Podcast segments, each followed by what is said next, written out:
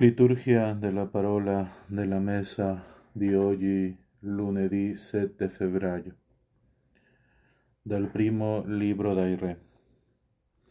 Salomone allora convocò presso di sé in assemblea a Gerusalemme gli anziani di Israele, tutti i capi tribù, i principi dei casati degli israeliti, per fare salire l'arca dell'alleanza del Signore dalla città di Davide cioè da. Si radunarono presso il re Salomone tutti gli israeliti nel mese di Etanim, cioè il settimo mese, durante la festa.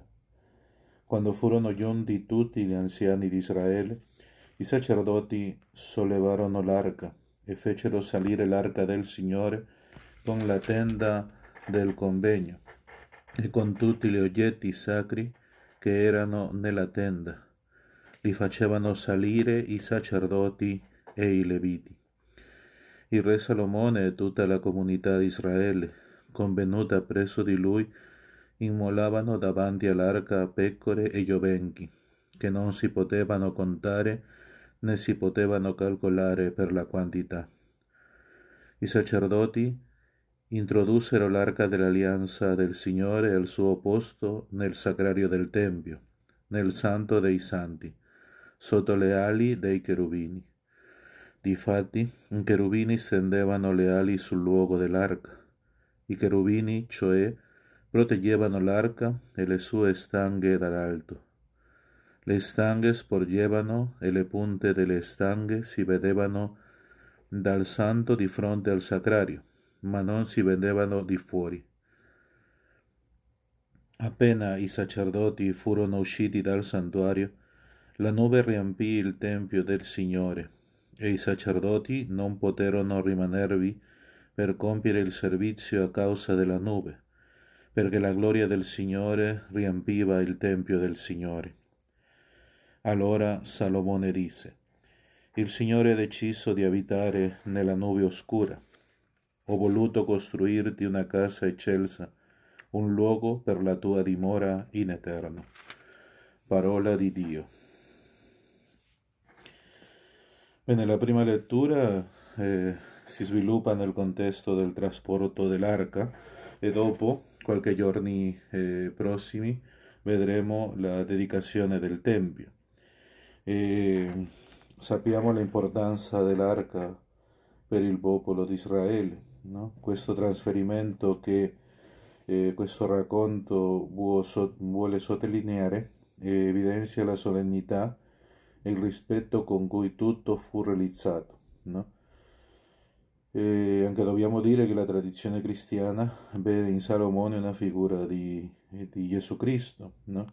in questo tempio da lui costruito, no? che già l'ultimo versetto parla un po', vede una figura della Chiesa, che è il vero tempio in cui è offerto il culto accetto a Dio. Eh, vuol dire la messa, no? l'Eucaristia, questo culto che l'uomo si offre a Dio veramente. Perché, perché è interessante questo culto di cui parla la scrittura? Perché nel libro dell'Esodo, quando si parla di, questo, di questa arca dell'alleanza, eh, eh possiamo vedere che nella Genesi Dio ordina a Noè di costruire un'arca, no? perché uomini e animali sopravvivano al diluvio. No? E, e questo termine ebraico teva ricorre nell'Esodo a indicare questo cesto che salva Mosè dalle acque. L'arca di Noè è connessa alla dimora mobile. Ricordiamo che l'arca dell'alleanza sempre andava eh, in questo camminare del popolo di Israele. E questa arca anche contiene le tavole con le dieci parole, il propiziatorio, in mezzo sempre eh, vuole sottolineare questo a due cherubini e, e questa è messa nel Tempio. E come l'arca, questo che abbiamo detto Teva, consente la salvezza dalle acque con il racconto di Noè, così l'arca no?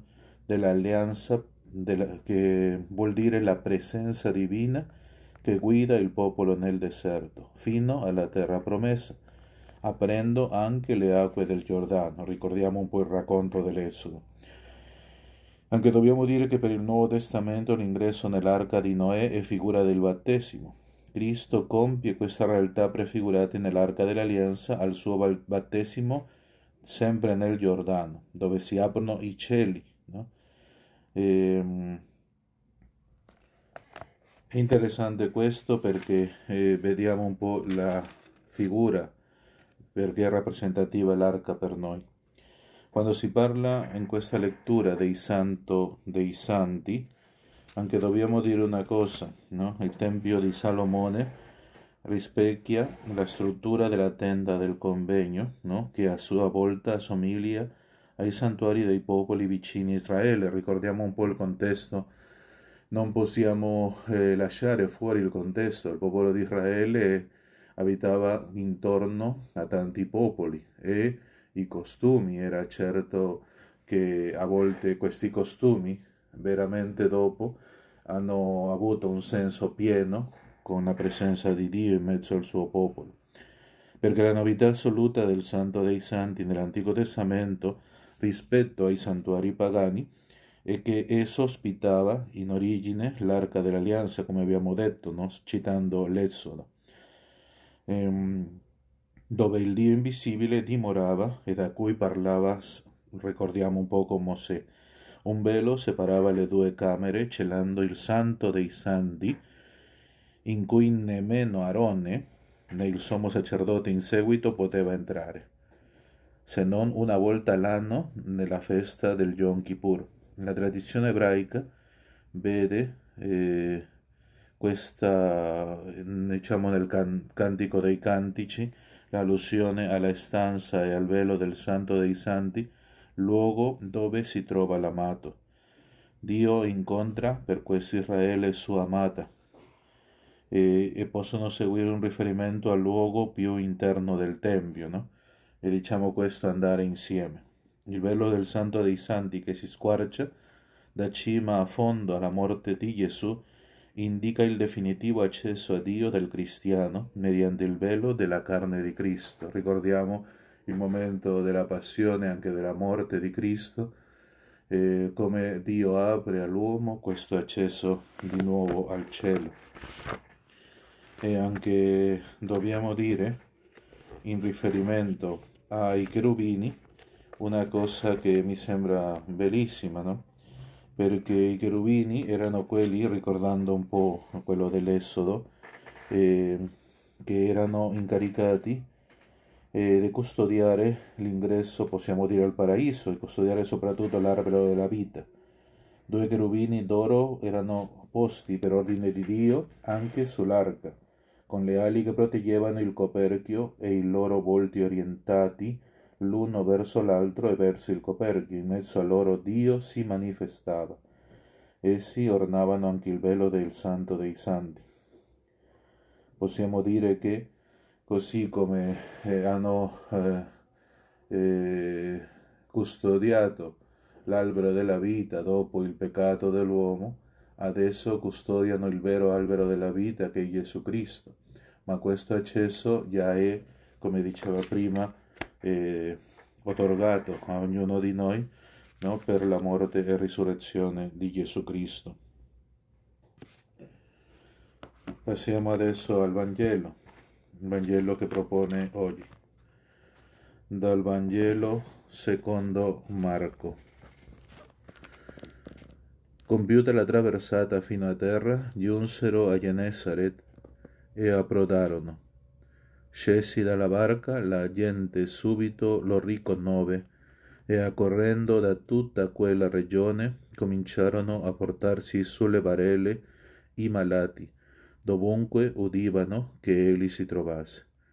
E là dove giungeva, in villaggio, città o campagne, deponevano i malati nelle piazze e lo supplicavano di poter toccare almeno il lembo del suo mantello, e quanti lo toccavano venivano salvati. Parola del Signore. Certamente questa vicinanza che parla la prima lettura, no? Diciamo già è rotto questo velo, no? E possiamo accedere veramente a Dio. E questo accesso condusse all'uomo a cercare Dio per guarirsi della sua malattia. Qui la scrittura, quando parla della malattia, non soltanto sono i mali fisici? Malattia e sofferenza sono viste in genere come conseguenze del peccato e come simboli della forza del male e della morte sull'uomo. Il lebroso, possiamo dire, deve recarsi al sacerdote ricordando questo che diceva il Levitico. Il malato può ricorrere all'intervento di un medico, come diceva la Siracide, o di un uomo di Dio, no? come parlano i libri dei re. E ma nell'Antico Testamento la malattia è ritenuta talora un castigo di Dio, ma tale visione viene gradualmente illuminata. La malattia è piuttosto una prova misteriosa in cui si manifesta la gloria di Dio. Mentre possiamo dire la sofferenza, le sofferenze del servo di Yahweh hanno carattere salvifico e sono figura della passione di Cristo. Il potere che vediamo in questa lettura di Gesù sulla malattia è segno del perdono dei peccati e della venuta del regno di Dio. Perché? Perché ragguardiamo un po', eh, facciamo memoria delle curazioni che Dio fa. Non è soltanto eh, una curazione fisica, deve essere una curazione soprattutto spirituale. Perché? Perché l'uomo è una unità e questa unità bisogna, diciamo, i segni esterni aiutare ai segni interni, no? Si, è, un, è un complemento, possiamo dire, no? Vedendo un po' l'azione di Dio nelle cose esterne, noi sappiamo nel nostro interiore che Dio è Dio e possiamo anche eh, lasciare i nostri poteri, possiamo dire umano, al potere di Dio, che si mostra più forte che noi. E anche eh, questa, eh, in, in, quale cosa possiamo vedere questo? Perché noi non è un invento quello che diciamo della guarigione interiore, perché parla alla fine del versetto, questi venivano salvati, non è una salvezza nel senso, salvezza nel senso fisico nuovamente, perché la salvezza nell'Antico Testamento, salvare, no? il verbo yasha, è prerogativa esclusiva di Dio, no? come Egli ha, forza, ha con forza rivelato nell'Esodo, ricordiamo un po' il racconto e vediamo un po' questo, questa unione con la prima lettura quando parlavamo di questa, questa strada, questa salvezza di Dio, il Signore vedremo che è la stessa salvezza, no? in greco soteria, invocato, proclamata più di 40 volte in, nel, nel, libro dei Salmi. Il nome di Gesù, no? sappiamo che Yeshua, Yahweh salva, esprime la sua missione di salvezza. Egli è il Salvatore atteso. Morendo ha vinto la morte e il nemico dell'umanità, liberando quest'ultima dalla forza del peccato e dall'egoismo. La buona, la buona notizia, il kerigma, affidata alla Chiesa, già parliamo un po' del cristianesimo, proclama la salvezza nel nome di Cristo, nel nome di Cristo, e la rende così presente a chi ascolta e la accoglie, trasformando la sua vita con la luce della croce, fino alla seconda venuta di Cristo per la salvezza universale. Quando Dio guarisce l'uomo, cambia la sua vita, diciamo nel senso esteriore, anche nel senso interiore, perché abbiamo la sicurezza di che Dio ha potere sopra tutte le cose che a volte fanno in noi eh, sempre dubbi, no? sempre qualcuna cosa che ci allontana di Dio. È importante vedere come oggi la liturgia vuole sottolineare questa salvezza di Dio, che Dio è in mezzo all'uomo e l'uomo deve avvicinarsi a questo Dio, non essere lontano perché stando sempre con Dio potrà essere guarito. La parola della messa di oggi. E come sempre faremo eh, diciamo una eh, molto semplice spiegazione della parola, sempre basata sulla scrittura, ma anche faremo e questo in una maniera diversa. E adesso proclamiamo la prima lettura del primo libro dai re. La regina di Saba, sentita la fama di Salomone, dovuta al nome del Signore, venne per metterlo alla prova con enigmi. Arrivò a Gerusalemme con un corteo molto numeroso, con cameli carichi di, di aromi, d'oro in grande quantità e di pietre preziose. Si presentò a Salomone e gli parlò di tutto quello che aveva nel suo cuore. Salomone le chiarì tutto quanto egli gli diceva. Non ci fu parola tanto nascosta al re che egli non potesse spiegarle. La regina di Saba, quando vide tutta la sapienza di Salomone, la reggia che egli aveva costruito, i cibi della sua tavola, il modo ordinato di sedere dei suoi servi, il servizio dei suoi domestici e le loro vesti, i suoi copieri e gli olocausti che egli offriva nel Tempio del Signore, rimase senza respiro. Quindi disse al re, era vero, dunque, quanto avevo sentito nel mio paese sul tuo conto e sulla tua sapienza. Io non credevo a quanto si diceva, finché non sono giunta qui e i miei occhi non hanno visto. Ebbene, non me n'era stata riferita neppure una metà.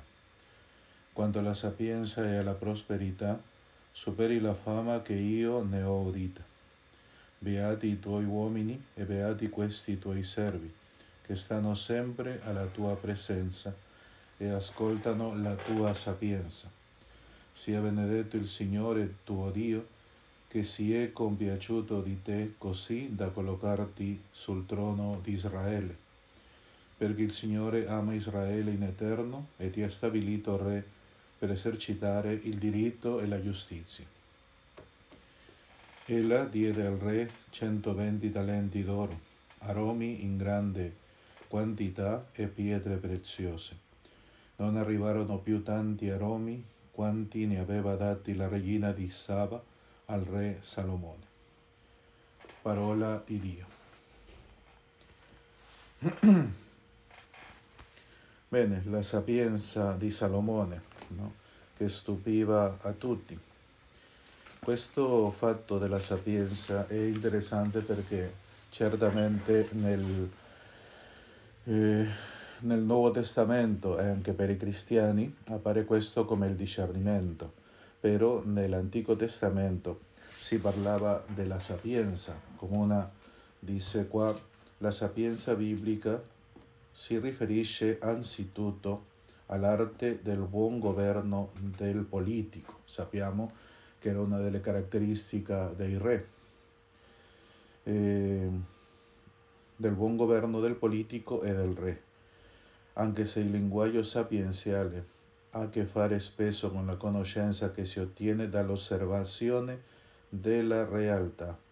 La scrittura afferma che la sapienza è propria di Dio Egli la dona agli uomini che la chiedono e va incontro a quelli che la cercano, rendendoli giusti. Essa si realizza specialmente nel timore del Signore. Di questo parlano tante volte i libri sapienziali. Nel custodire la Torah è una conoscenza umile che non preclude l'accesso all'albero della vita in testi tardivi la sapienza personificata in una donna. E come diciamo soprattutto in Proverbi, anche il capitolo 9 della sapienza parlano un po' di questa realtà. Artefice con Dio nella creazione, lo dicono i libri dei Proverbi, eh, identificata con la Torah, la Siracide parla di questo, eh, pone la sua tenda e le sue delizie tra gli uomini Cristo crocifisso è la sapienza di Dio comunicata agli uomini. Certamente è un dono la sapienza, sappiamo un po', anche parleremo eh, commentando il Vangelo di questa realtà, la sapienza che appare come eh, possiamo dire come veramente questo dono che Dio dà a questo re Salomone. E anche vuole darci a tutti noi con questo che ha commentato alla fine eh, la scrittura, no? questa sapienza propriamente che appare di Dio per gli uomini. Proclamiamo il Vangelo.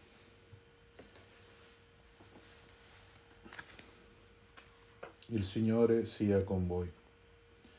Dal Vangelo secondo Marco.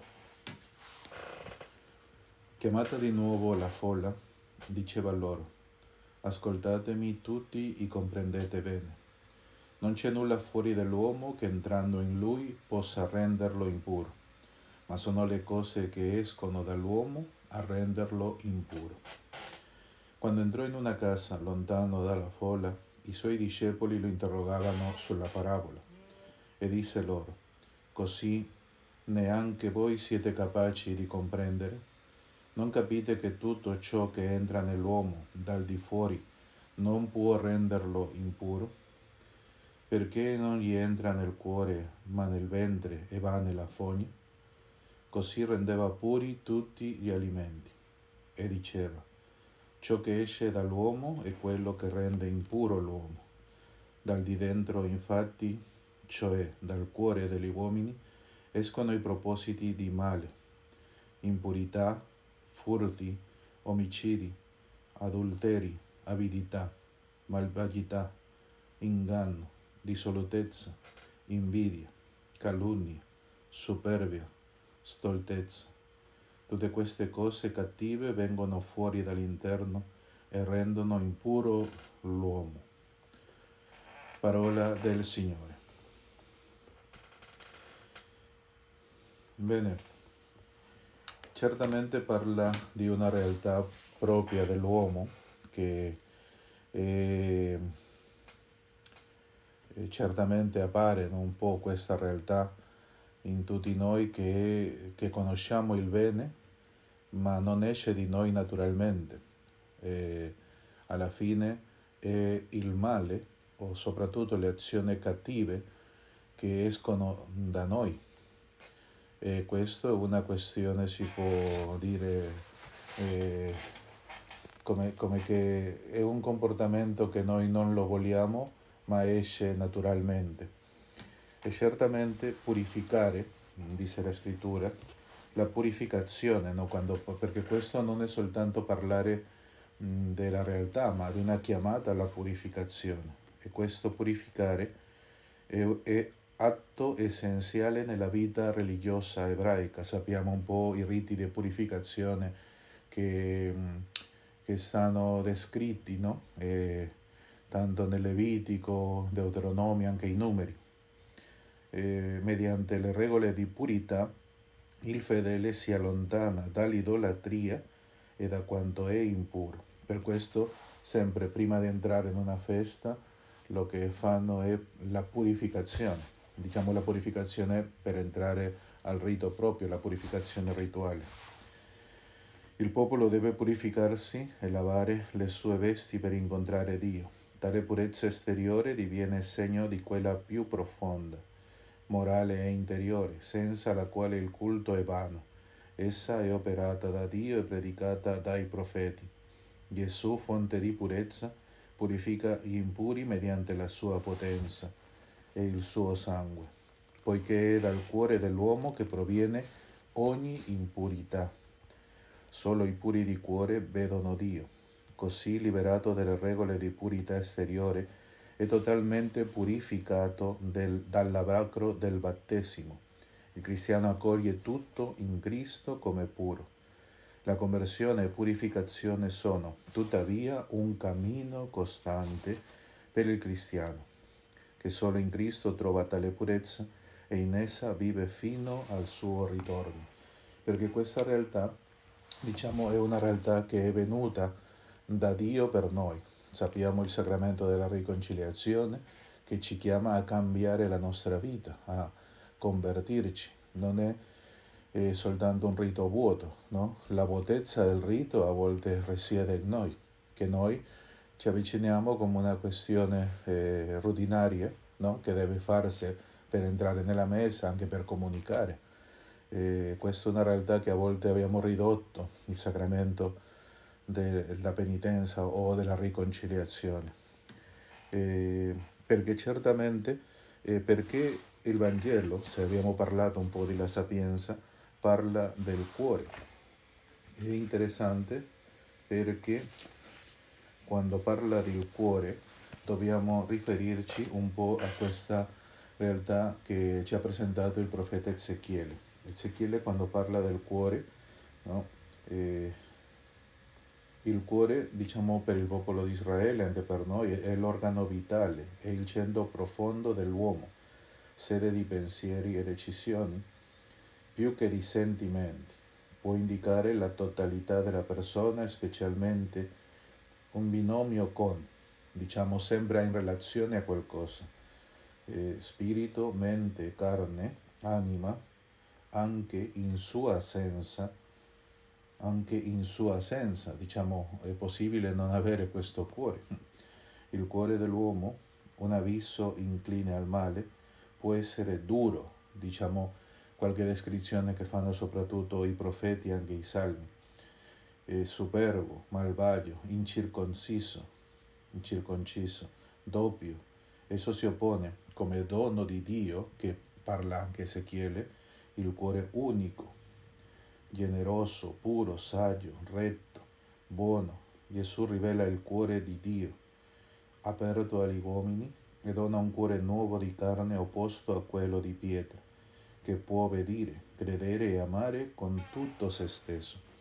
Questo non è un ideale per noi, è una realtà che Dio può farla in ognuno. E, e questo è perché vediamo quando parla il Vangelo del cuore, lo mettiamo in relazione con la prima lettura. Come possiamo anche capire meglio questo? Se andiamo un po' indietro della prima lettura al capitolo 3 più o meno, quando succede questo dialogo di Dio con Salomone. No? Eh, concedi al tuo servo, richiede Salomone, un cuore docile, non parla della sapienza ancora, però dopo dice, perché sappia rendere giustizia al tuo popolo e sappia distinguere il bene dal male.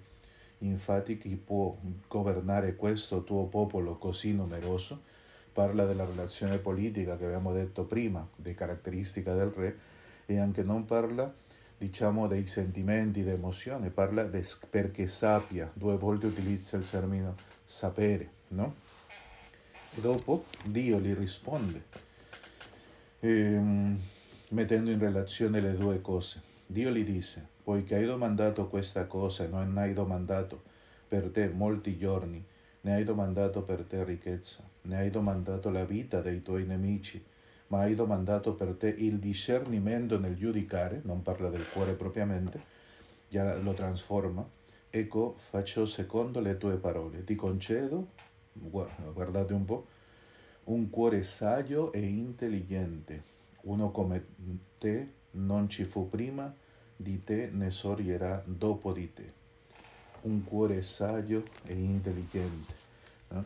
E questo è lo che Dio vuole nel cristiano, perché certamente facciamo questa trasposizione, prima era del re e tutto quello, però Dio lo che fa e dopo questa è una caratteristica propria del cristiano.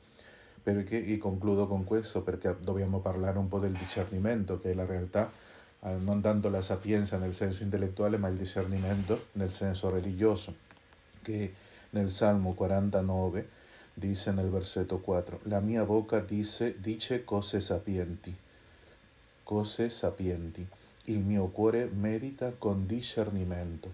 E qui il discernimento, no? che letteralmente possiamo eh, capire come comprensione, è un dono di Dio, è una conoscenza profonda un gusto del bene che abilita a distinguere tra questo e il male, tra Dio e Satana. quest'ultimo, dissimulando le sue intenzioni, oscura il discernimento dell'uomo.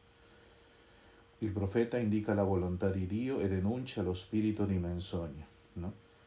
Cristo smaschera Satana e libera l'uomo. No? Questa è la realtà. Il, la sapienza, il nostro cuore e anche il discernimento sono, don, sono un dono di Dio, sono doni di Dio per noi. E questo noi possiamo chiedere al Signore perché nel combattimento possiamo con questo cuore avere una saggezza e avere un discernimento della realtà delle cose che noi viviamo, non soltanto le cose che facciamo, che a volte certamente, eh, come diceva prima, escono non tante cose buone, anche cose cattive, però eh, il punto non è quello, il punto è che noi possiamo eh, con queste cose eh, arrivare no, a vedere come Dio attua, come Dio permette queste cose e alla fine arrivare alla domanda del cristiano, perché Dio ha permesso queste cose per me? Non è una questione al caso, è una realtà che Dio la permette. Chiediamo al Signore di concederci vederlo sempre. E la benedizione di Dio Onnipotente, Padre e Figlio e Spirito Santo discenda su di voi e con voi rimanga sempre.